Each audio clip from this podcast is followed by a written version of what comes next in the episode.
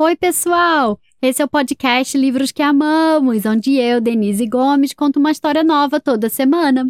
Como prometido, o livro de hoje é mais um da coleção do Monstro Rosa, que já passou aqui no podcast com Monstro Rosa, Pássaro Amarelo, Rã de Três Olhos, e hoje é a vez do Monstro Azul. Também escrito e ilustrado por Olga De Diose, publicado no Brasil pela editora Boitatá. Quem apresenta o episódio de hoje é o Henrique, um ouvinte antigo aqui do podcast, porque eu tenho um carinho enorme e hoje ele apresenta junto com o irmãozinho dele, o Eduardo. Meninos, muito obrigada pela participação. Um beijo enorme para vocês. E contem pra gente o que vocês têm a dizer. Oi, pessoal. Eu sou o Eduardo, eu tenho três anos. Oi pessoal, meu nome é Henrique, tenho 7 anos, sou youtuber, moro em Goiânia e hoje a Denise vai apresentar o livro Monstro Azul. Ele é muito legal. Aqui na minha casa, todas as noites eu fico ouvindo o podcast da Denise antes de dormir.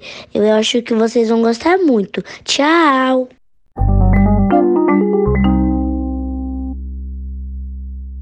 Olá, eu sou o Monstro Rosa e eu vou contar uma história para vocês. Era uma vez um lugar maravilhoso, onde as aves voavam e cantavam de alegria. As nuvens mudavam de cor e até as pedras sorriam. Nesse lugar nasceram o monstro azul, o Bocas, o monstro laranja e o Harry. Foi também onde eles cresceram. O Bocas, com sua boca grande, sua voz se ouvia durante todo o dia.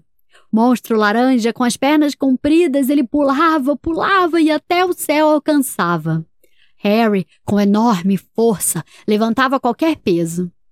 Desde muito cedo, eles sentiram que eram os melhores. Monstro Azul, embora tivesse os braços mais compridos, ainda não sabia como usá-los para fazer parte dos melhores.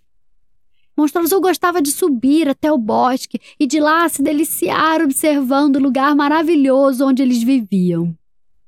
Quando estavam juntos, passavam o tempo rindo e brincando de ser os melhores. De manhã cantavam. Bocas entoava mais alto que qualquer outro ser. À tarde pulavam. Monstro Laranja alcançava as nuvens. E quando a noite caía, brincavam de jogar pedras. Harry era quem as arremessava mais longe. Monstro Azul continuava sem saber como aproveitar seus braços compridos para fazer parte dos melhores. Os outros lhe davam ideias de que ele não gostava.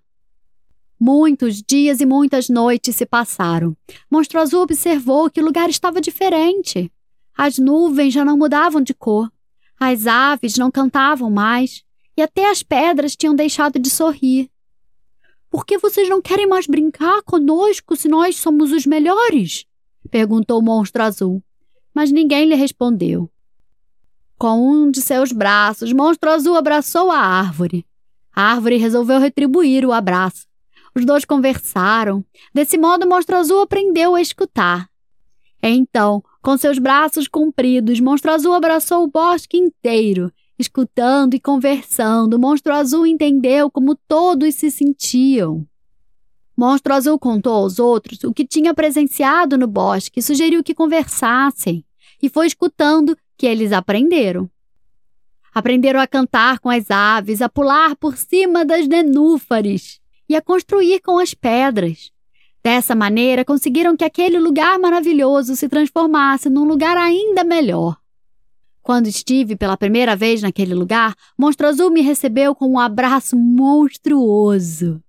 Agora todo mundo sabe que Monstro Azul, com seus braços compridos, dá os melhores abraços.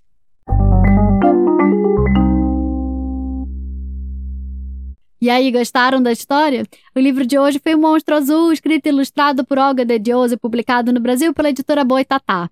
Quem encerra o episódio de hoje é a Helena, que me mandou um áudio lindo. Helena, muito obrigada pela sua participação. Um beijo enorme. E conta pra gente o que você tem a dizer.